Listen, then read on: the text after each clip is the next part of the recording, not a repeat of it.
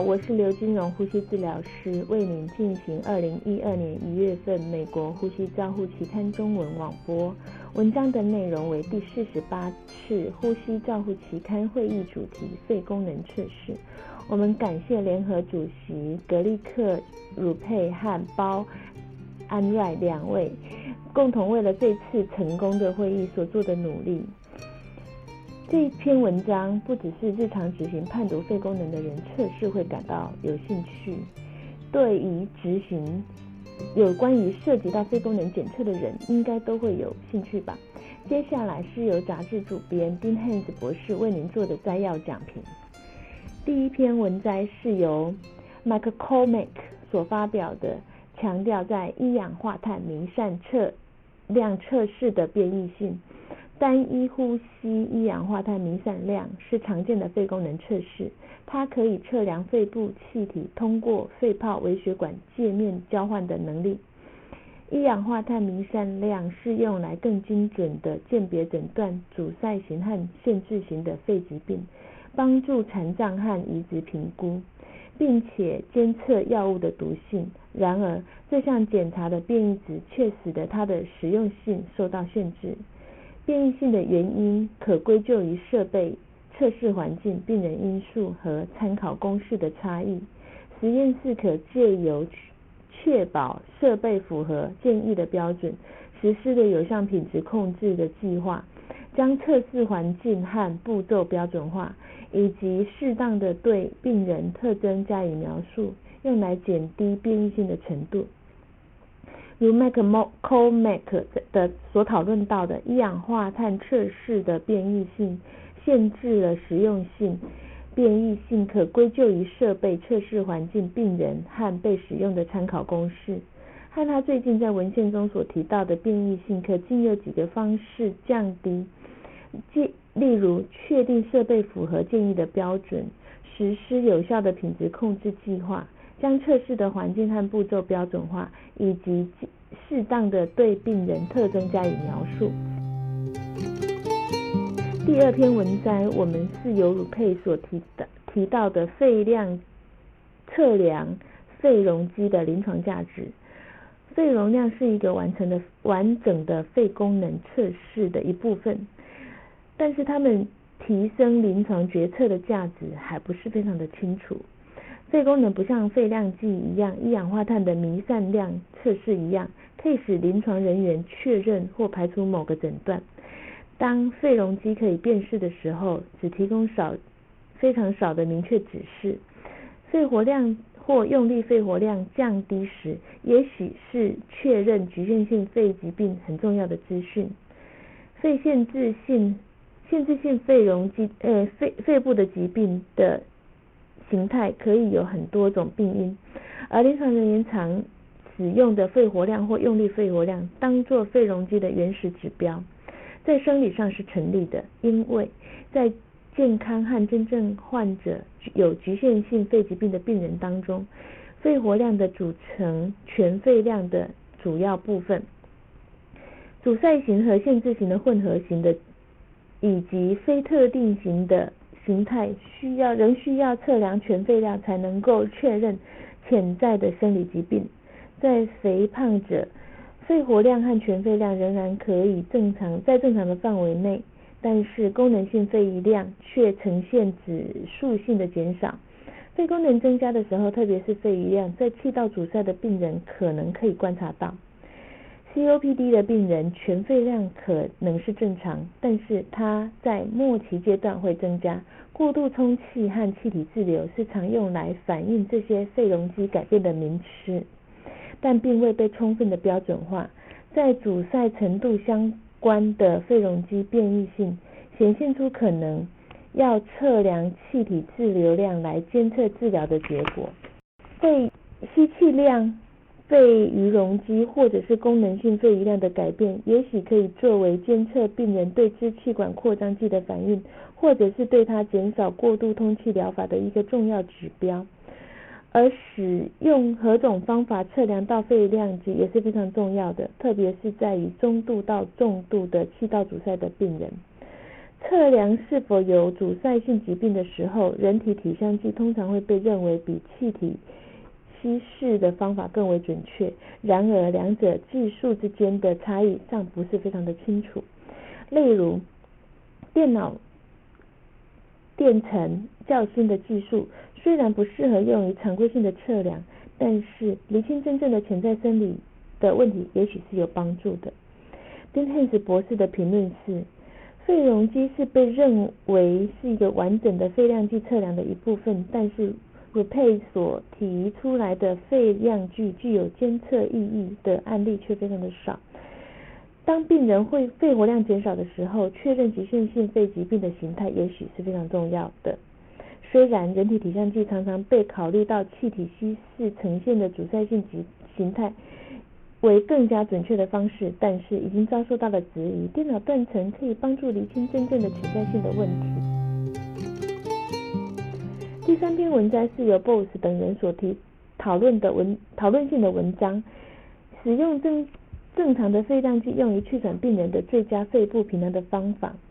气喘的特征是气道发炎、气道过敏反应和过多的气流阻塞。然而，诊断气喘通气通常建立在非特定的临床征候，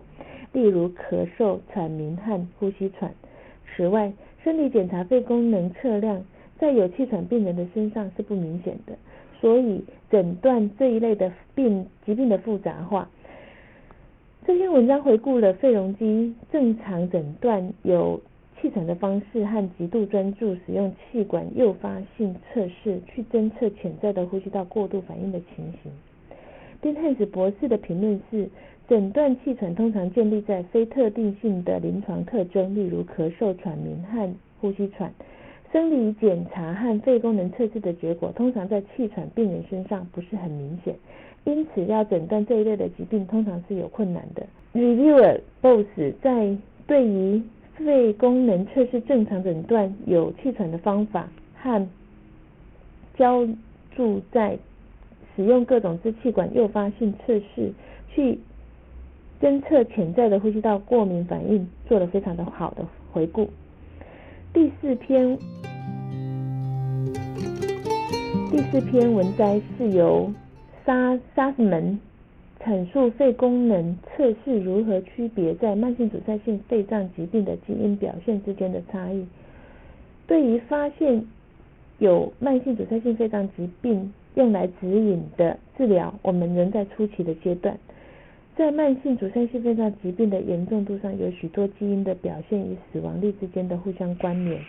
用第一秒吐气容积、吸气容积和全肺量的比例、一氧化碳的弥散测验、六分钟走路走的距离和最大氧气消耗量或最大瓦特的运动测试。然而，DODE 指数的综合参数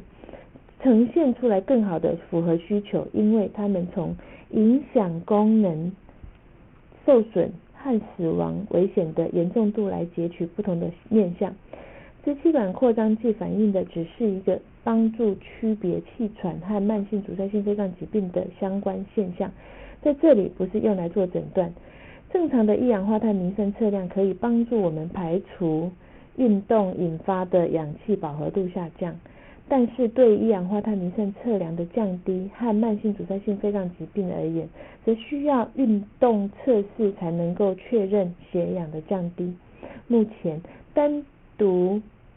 肺功能测试无法定义这一类各种特殊治疗的反应。在慢性阻塞性肺脏疾病病人中，出现气流阻塞和它严重度会增加肺泡肺罹患肺癌的风险。发炎生物的指标，例如像吐气中的一氧化氮、痰液、支气管肺泡灌洗中的嗜酸性细胞，可以帮助由慢性阻塞性肺脏疾病区别出气喘。遗传学上有较有希望可以呃去说明这个病理学和气喘治疗气喘和慢性阻塞性肺脏疾病的领域，但是在 Alpha One。抗胰岛胰蛋白酶缺乏的呃唯一关注于慢性阻塞性肺脏疾病管理的遗传决定基因的表现型。在未来，最好的希望似乎是投注基因表现分型或比例上，两者都是可以从慢性阻塞性肺脏疾病区别出气喘，并能指引治疗项目。或许这是旧的、有限制的诊断的观念可以扔掉。相反的，如果我们从有趣的结果开始，也许我们可以回顾到这些结果预测努力的方向上，并且针对治。治疗做选择，功能性的结果和治死亡率的预测项目，组织成新的诊断实体。丁汉斯博士的评论是，在慢性阻塞性肺脏疾病的严重度上，有许多基因表现和死亡率之间的关联性。然而，BOD 指数等综合性的参考，呈现更好的符合需求。在慢性阻塞性肺脏疾病的病人中，出现气流阻塞，他们的严重度会增加，并且罹患癌症的风险。支气管扩张镜的测试和发炎的生物指标一样，可以帮助慢性阻塞性肺脏疾病中区别出气喘。阿法万的胰蛋白酶酵素缺乏是唯一相关的遗传疾病的决定形态。第五篇我们要介。多年来，对于成年成人肺功能测试标准做了相当的努力。这篇是由系的以呃等人所著的，许多相关于描述性图形的判读的规则，全然是以成人的观念来作为基础。随着年龄相似度的增加，企图以成人的文献参考用在于儿童的群组。然而，后者比前者有较少被强调。本篇论文企图去强调成人和小孩子在肺功能测试中有哪些领域是类似的，不过它还是强调了两者之间的不同处。在美国胸腔医学、欧洲呼吸学会在二零零五年共同发表的最新标准中，曾经试图纳入肺量计的检查中的儿童族群的差异，还是有许多。工作上有待完成。目前一般认定肺量计检查是儿童肺功能的主要项目，不过仍有一些状况会用掉体 Body Box 或者是 DLCO 来做测试。肺功能的测试，尤其是肺量计，在儿童肺疾病的诊断以及对治疗效果的监测都有可以提供许多的资讯。本篇论文将介绍。这些测试用于儿童时的限制，肺功能的测试，特别是肺量计检查，已经用于诊断儿童肺部疾病和监测治疗的反应。借由用较标准化的肺功能测试于儿童，以及强调技术员的训练，这将可以测试年龄限制延伸到六岁以下，有时候甚至可以在五岁以下。另外，借由更标准化的意义结果和根据年龄脉络的判读来获得最佳的诊断资讯，对于罹患肺疾病的儿童有好处的。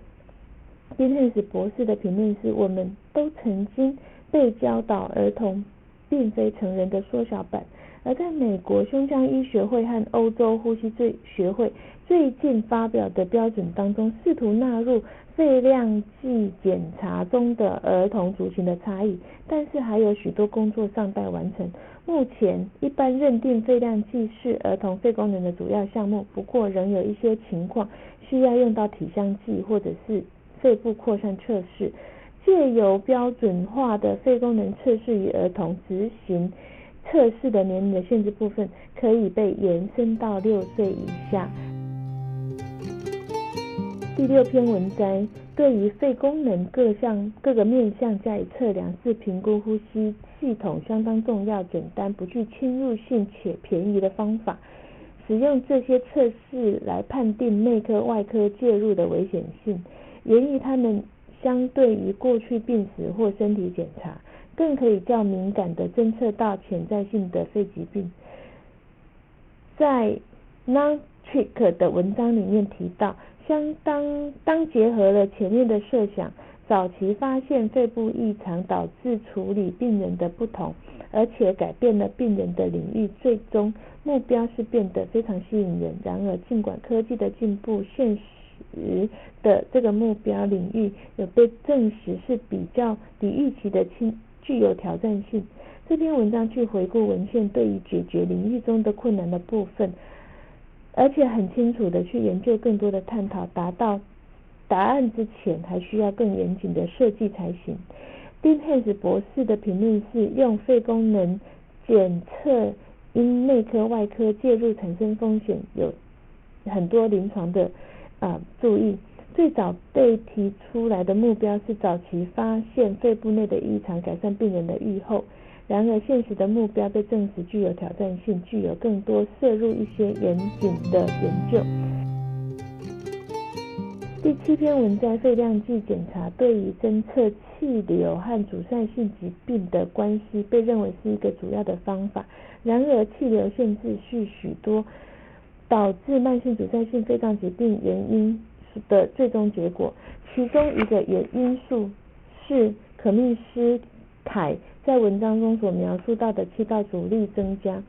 气道阻力传统的呃测量方法是使用体相计测量它的主气流和驱力的压力，因此导出气道的阻力，特定的气道阻力和特定的气道传导。它测量的气道阻力的方法包括强迫震荡技术，它可以计算呼吸系统阻力和电抗。和气流中断技术，它可以计算中断时的阻力。这些方法好处是比肺量计检查值容易执行，特别是配合不配合肺量计的检查的病人，例如年幼的儿童、神经肌肉疾病的病人以及机械通气的病人。对肺量计测量的方法需要一个深深的吸气，它可以改变气道阻力。这些这些不同的方法也许可以。提供更敏感的去测量气道的阻力。此外，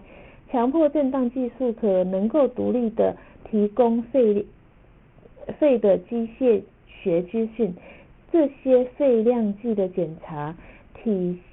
体香计或者是气流中断技术都是无法做到的。然而，目前不清楚的是，这些方法的测量是气道的阻力是否经由传统的肺量计的检查的测的方法，在临床上面更具意义。这篇文章最主要是回顾气道阻力上面的生理的学的方法论，然呃然后再着重它们交互之间的呃临床应用。丁汉斯博士的评论是在气道阻力传统上是使用体香计。测量它的气流和驱力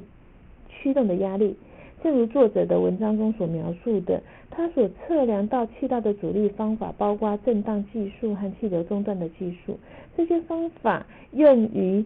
肺量计检查执行上是相对容易的。不过，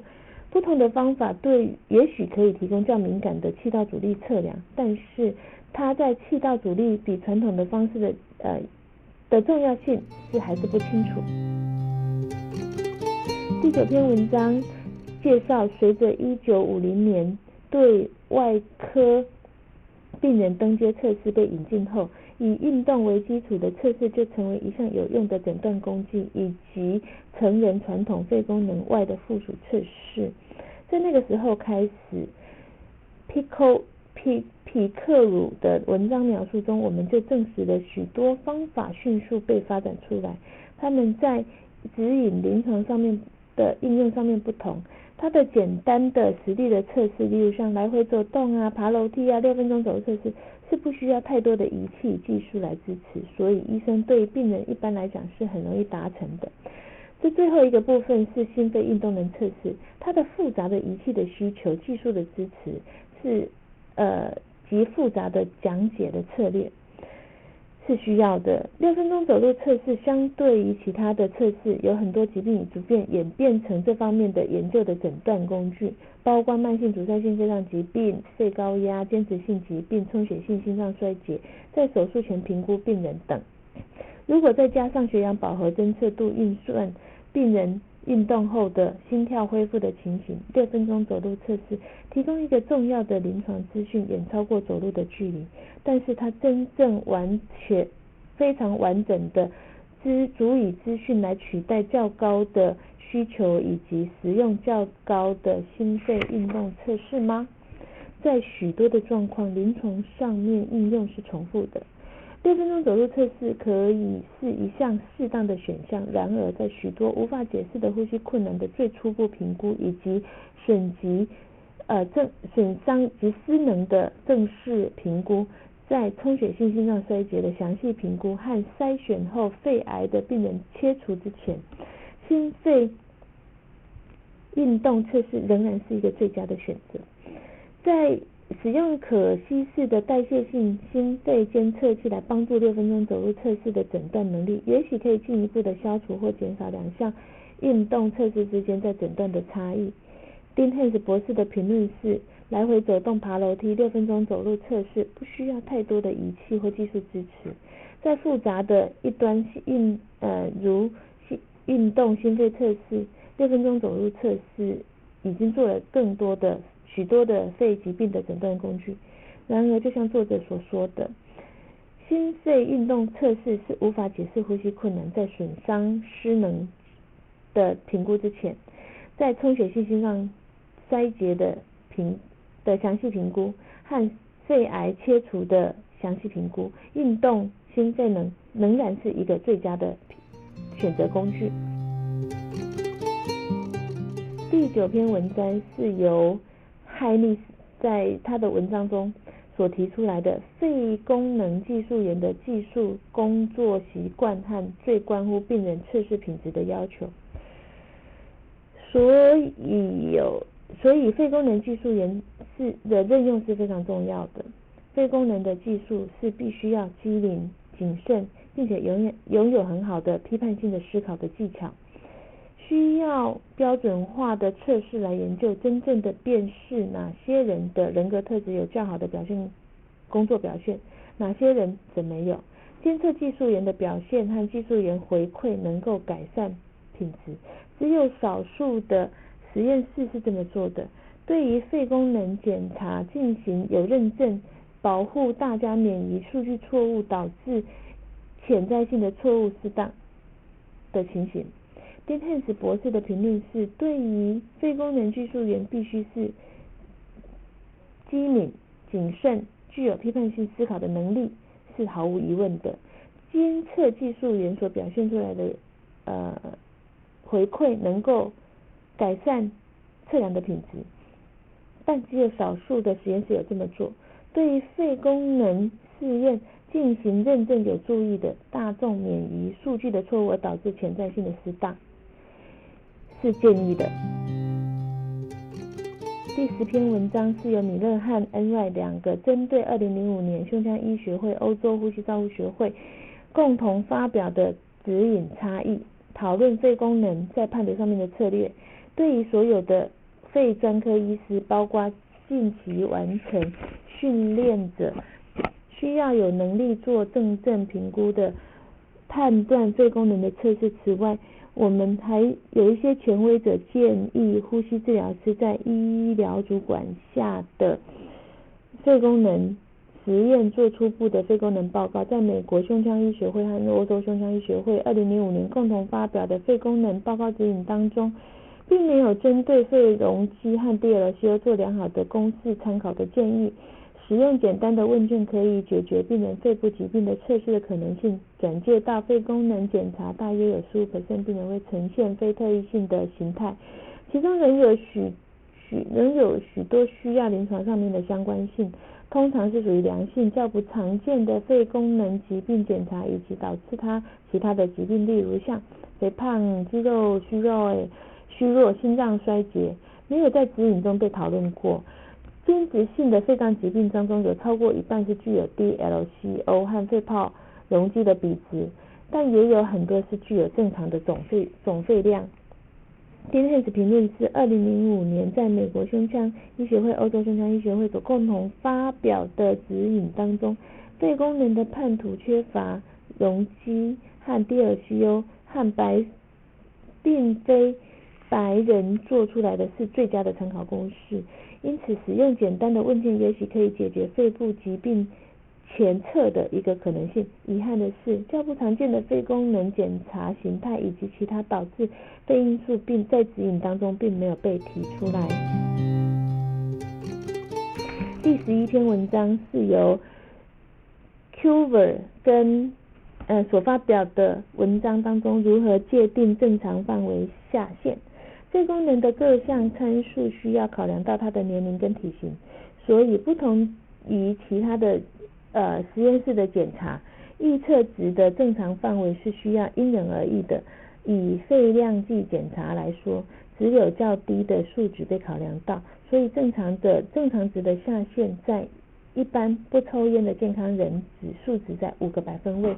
简单的经常被使用的经验法则，像是 FEV1 比上 FVC 是小于七十 percent，则表示气流有阻塞的情形，或者是低于预估值八十 percent 也是有异常的。若数值不准确，则表示。导致错误的疾病的分类，尤其是较年轻、较高的人是不不容易被诊断的，而较老、较矮的人则是被过度的诊断。一般准确的 FEV1 比上 FVC 的比值，正常值的下限是基于测量值会随着年龄改变认知下，每个人都会使用年龄的 FEV1 比上 FVC 预测值减去十作为正常值的标准下限。这个参考数据的分析及数学上的描述，近年来已经被经常用来应用的呃应用的趋势，但是在判断数值接近正常值下限仍然有不正确性。主要的正常值下限值与早期功能性反映出疾病的数值有重叠。在转介到肺功能实验室的病人，疾病上可能性。的前测分数可能是相当高，所以即使病人在病人的检查值高于正常值下限，也有可能具有呼吸方面的疾病。胸腔界并未定目标在发展风险层级预后数值来作为预后肺功能恶化的疾病的可能性，所以当判断。肺容积检查报告直接接近正常值下限时，将以继续怀疑的方式，而不是以诊断的方式来确认慢性阻塞性肺脏疾病。在胸腔界更重要的工作是专注于已经很清楚的资料库中去比对。为此，高品质的肺量计检查仍然是属于最好工具的广泛使用的工具。丁汉斯博士的评论是：如何界定一个正常值下限？是一个非常复杂的课题。以肺量计的检查来说，只有较低的数值有参考到异考虑到异常，所以正常值下限设定一般不抽烟的病人的数值在第五个百分位。简单而经常被使用在经验法则上面的数值不准确的话，则会导致错误的疾病分类。这种参考数据的分析和数学上的描述。这近年来已经经常被应用，有应用的趋势，但是判断接近正常值下仍然是的数值仍然是不确定的。最主要的正常值下限以及早期能够反映出疾病的数值其实是重叠的。胸腔镜未来在目标上面发展风险层风险层级的预后以及预估肺功能的恶化所造成的可能性。第十二篇文章，我们要介继续介绍推动每个医师办公室要讨论到肺量计的检查。NY 提出了这个问题：医疗专业协会推动诊断医师办公室使用肺量计检查来筛选慢性阻塞性肺脏疾病，尽管做了努力，成功率仍然不是让人家很满意。简单的气流检查可以呃有技术上的瑕疵。它可能导致错误的解读，并且很少被校正。若是以有经验的技术员来执行肺量计检查，且给付标准是根据检查报告的品质，则在成人和和儿学龄前的儿童成功率可以高达九十 percent。对于较小的儿童及老年人，即使是使用精准的肺量计，可以配合病人在技术熟练上的技术员开立医嘱的医师，仍然可以针对数据产生错误的解读。除非高品质的测试和给付绑在一起，在诊断所用的肺量计检查仍然是一个问题。使用第一秒肺量计测试和尖峰呼吸流量计来排除大部分病人的呼吸道不正常。剩下的病人再被转介到一个复杂检查会比较好的地方，呼吸治疗师应该投入这方面的努力。丁汉斯博士的评论是：因为在门诊提供高品质的肺功能检查其实是有困难的。他建议使用两个阶段，对于有抽烟、第一秒吐气、尖峰呼气流量计来排除 COP 的病人，然后剩下的不具呃数值不正常的再转介去呃高品质的肺量计检查。N Y 认为呼吸治疗师在这个计划中是有价是有参与的价值。第十二篇文摘，肺功能检查的未来展望是由。McIntyre 先生所发表的，目前肺量计实验室着重在描述生病理生理学以及定量疾病的严重度。当我们往前看，肺功能测试的结果是重要的，我们可以让我们知道疾病的预后，并且具体的影响到临床的判决。为此，改善仪器性能是必要的，高品质的技术也也是更要重要的快关键。而且被正确的训练判读医师，加上良好的参考数值是必要的。除此之外，这些检查可进性要增加，有品质检查仍然是要求。未来肺量计实验室仍然是有一系列的新颖测试的项目要被纳入。这些测试项目可以将技术改良，而且可能处于初期阶段的新技术。举例来说，像吐气的分析、肺部力学以及气体交换的复杂度分析、心脏组及组织的氧合作用的评估，以及影像的技能，采用任何新技术需要更多的明确的证据来说明新技术真的能为作为临床决策的佐证。丁汉斯博士的评论是：肺功能测试未来也许是包括吐气分析、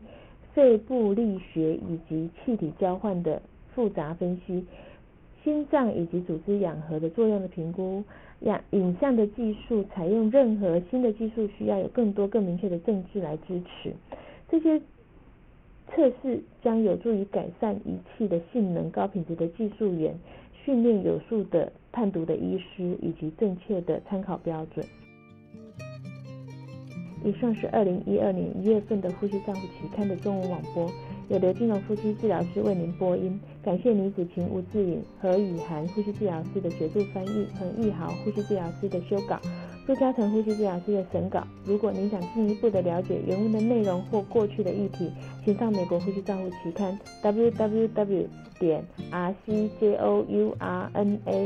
点 com。你也可以借由网络的订阅，自动收到未来的网络播音。感谢您的参与，再见。